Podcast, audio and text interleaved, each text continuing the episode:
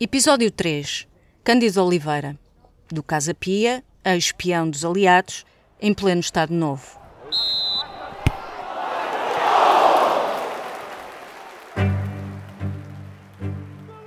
O futebol, a história e a política entram num bar. There have been times where we thought it was right to stay clear of this issue, but I don't think we can anymore. Politizamos, aí a coisa ficou bonita.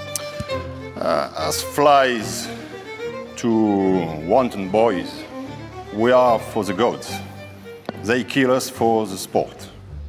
And despite those wins, I've been devalued, I've been disrespected, and dismissed because I am a woman. Saiu do nosso limite pro limite do país, que é o que nós queríamos. I love football. Thank you.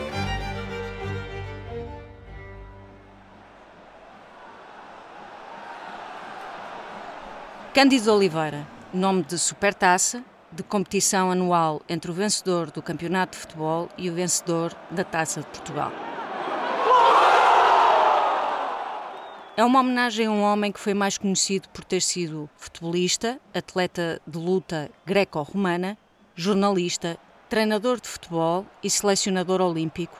Porventura, menos conhecida do grande público, é a sua faceta enquanto espião ao serviço dos ingleses na Segunda Grande Guerra Mundial. Nome de código: Pax. Depois de uma posição assumida ao lado dos aliados por Afonso Costa na Primeira Grande Guerra Mundial, Salazar e o Estado Novo levaram ao extremo a diplomacia e a neutralidade do regime. Temos conseguido e, digamos, merecido viver em tranquilidade na Península. O presidente do Conselho viu neste posicionamento estratégico uma forma de negociar com a Alemanha nazi e com os aliados em simultâneo, alinhado com um regime autoritário cujas linhas gerais decalcava, por exemplo, a juventude hitleriana e a mocidade portuguesa, mas sobretudo por interesses comerciais, wolfrâmio, conservas e lã, ao mesmo tempo que respeitava e mantinha o peso histórico da aliança com o Reino Unido. Por essa razão, a década de 40 em Portugal, e em particular Lisboa e o Estoril, foi um cenário de intriga em que espionagem e contra-espionagem das três partes criava uma dinâmica bem peculiar, ao ponto de ser inspirador para romances de espionagem como Casino Royale de Ian Fleming. Ingleses e alemães vigiavam-se de perto e testavam a neutralidade portuguesa. Em particular, os ingleses instalaram em solo português uma delegação do SOE, Special Operation Executive, que se consubstanciou, entre outras iniciativas, naquilo que se chamou de Rede Shell. O objetivo era realizar sabotagem e destruir infraestruturas no caso de os alemães invadirem Portugal. Their main task was to support local resistance movements and to do everything they could to hamper the Axis war effort. Cândido Oliveira, funcionário dos Correios, foi então abordado pelo SOE. Detinha um papel pivotal que permitia a interseção da correspondência dirigida aos empresários alemães instalados em Portugal. Cândido, um casa-piano órfão aos nove anos, vindo do Alentejo, montou então uma rede de colaboradores maioritariamente casa-pianos nos Correios.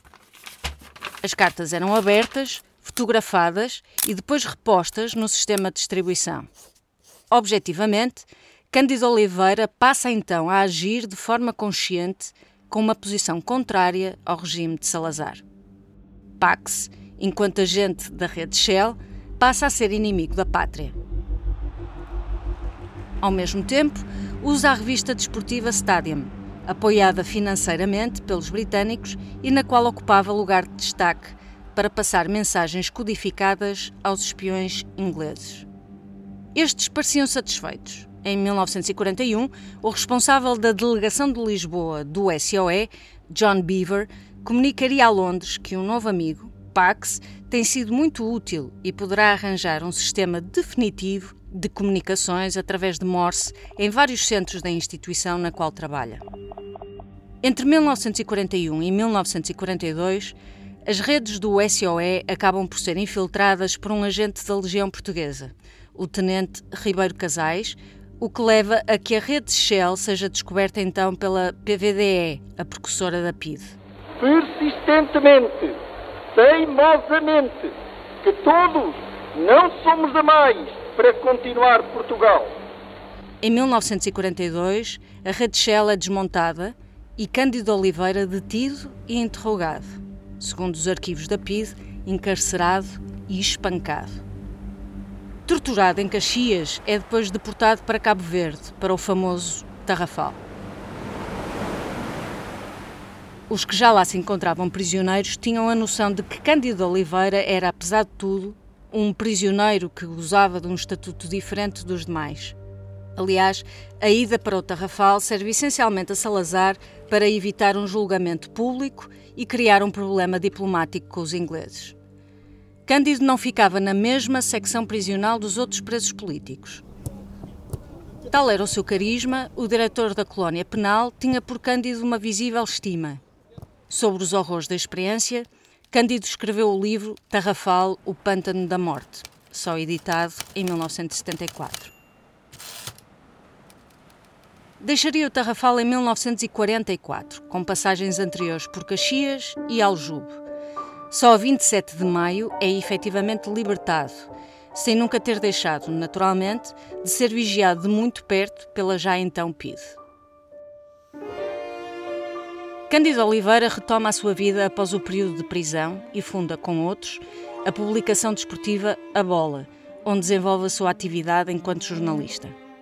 Portugal, esse, termina com a mais longa ditadura europeia apenas em abril de 1974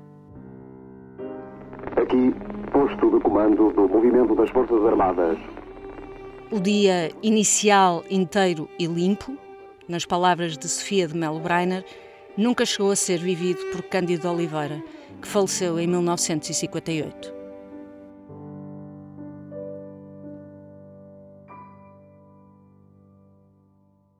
O público fica no ouvido.